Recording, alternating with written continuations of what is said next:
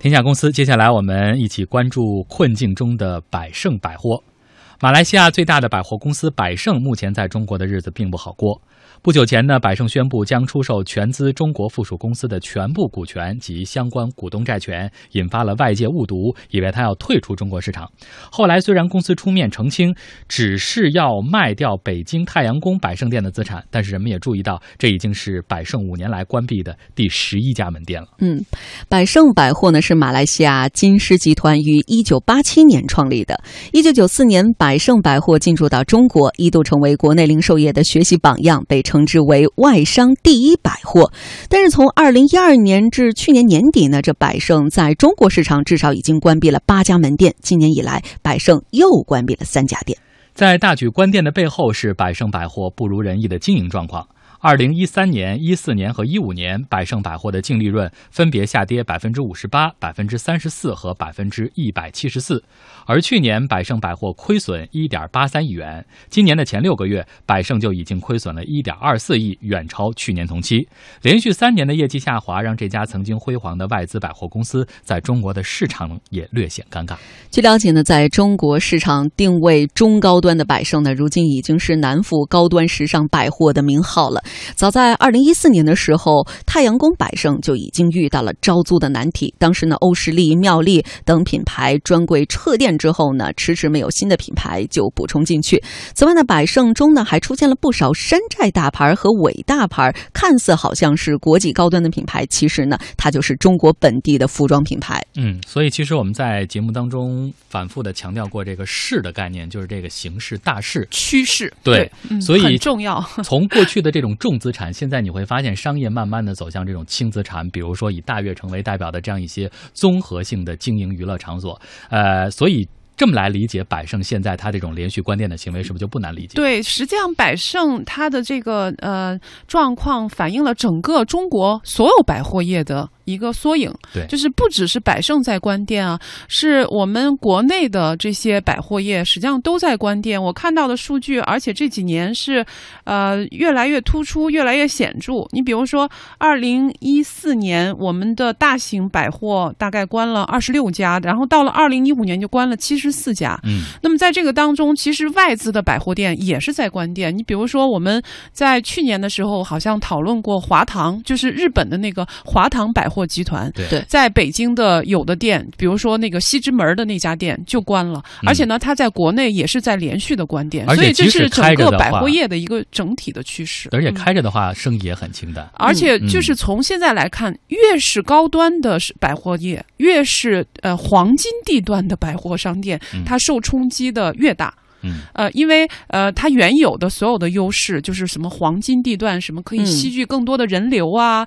然后什么高端，它可以更获得更多的单品的毛利啊，这些全部被电商全部给拉平了。对你从消费心理上来讲，比方说西单的老佛爷他开了以后哈，我肯定不会去，我就会跑着那个大悦城里，因为有一些看似还。状态不错，但是呢，价格还不贵的一些品牌，我觉得这样其实从消费大家从网上开始以后，大家觉得哦，我可以买到物美价廉的商品，还漂亮，那我当然不会去那些实体的那种。特别贵的那种商场，而且现在的百货店，你进去之后，一个直观的感觉就是一二三楼基本上没有顾客，大部分人进去之后吃饭，大部分人进去之后直奔到四楼或者是高层，因为为什么？那里有吃饭的各种餐饮，还有电影院，然后有的还有一些培训机构是父母送孩子到那里去进行培训的，基本上就是这样。所以现在好像百货业一个趋势就是原有的那个餐饮和这个影业，比如说电影的这个面积比以前扩大。了很多，有一个调查能显示说，就是这个餐饮和电影院的面积以前只占到一个整个百货业的百分之十到十五，但是现在能占到百分之二十到三十，嗯，就是靠这一部分来吸引顾客。所以，我们是不是可以理解为，其实是对于特定的行业，比如说服装行业，才产生了如此大的冲击？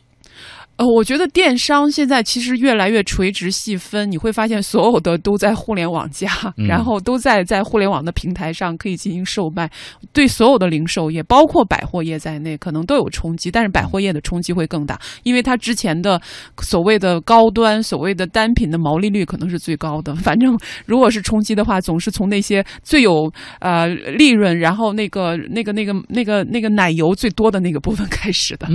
所以你看，说到要冲击。的话。我们就得说，百货行业经营不好的其实不止百盛一家。从数据上来看一下，从二零一一年开始呢，中国各大百货公司的业绩就开始急剧下降。二零一二年以来，几乎每年都有大量的百货店关闭。嗯，据不完全统计呢，在二零一二年和二零一三年，全国的大型百货一共是关店十六家，二零一四年就上升到了二十六家，到二零一五年更是达到了七十四家。这关店数量最多的外资百货品牌呢，就有百盛百货，还有刚才我们嘉宾何木提到的日本的华堂商场，还有港资的 NOVO 等等。嗯，有分析认为，大型百货关店有中国经济增长放缓，以及便利店、仓储会员店、电商等新兴零售业。态冲击这样一些客观的因素，当然也有百货业业态自身的原因。上海市商业信息中心的首席研究员齐小斋说：“百货商店千店一面的现象就很严重。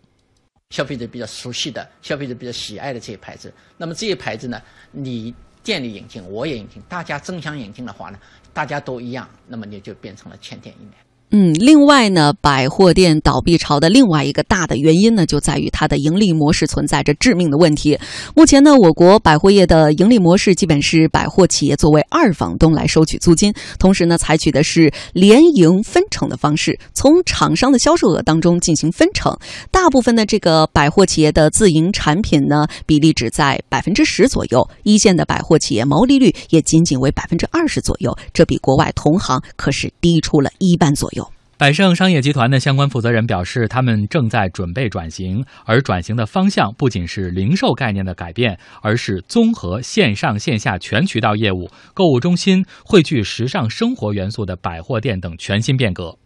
北京工商大学贸易经济研究所所长洪涛说：“百货商场不能只卖货，体量比较大的这个百货店的话，可以增加一些休闲啊、娱乐啊、教育。”等等各种各样的购物中心的功能，它实际上它是可以借鉴的。如果是体量比较小的、比较单一的，那这样来讲，它就更多的和专业化的去经营它的某一类商品或某一类服务上面，更多的体现出它的这个特色。嗯，去年呢，国内的零售公司百联集团就开始尝试转型，把提升卖场的文化娱乐休闲体验的功能作为重要的转型方向。百联股份总经理钱建强说，他们甚至考虑到了引进小剧场。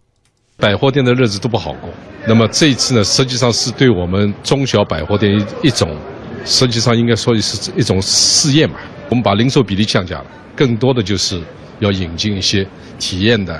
娱乐的、生活的，甚至于可能会引进小剧场。除此之外，百货业转型还有两个共识：一是扩大自营业务，开发自有品牌；二是建立线上销售平台。零售行业业内人士王森表示，在经受了电商的强烈冲击之后，百货行业正在慢慢的稳住阵脚。零售行业也找到了一些自己的一些方法呀，也开始有一些转型的一些模式啊，比如说现在这种大卖场，这种 hypermarket 上万平米这种大卖场并不是很多了嘛，那么更多的是以这种便利店呀、社区店呀，然后或者这种小的这种三千到。就是五千平米左右这种 supermarket 等于说会更多一些嘛，服务等于是更关注到等于说顾客的等于体验嘛，比如说在里面有一些儿童的乐园啊，或者是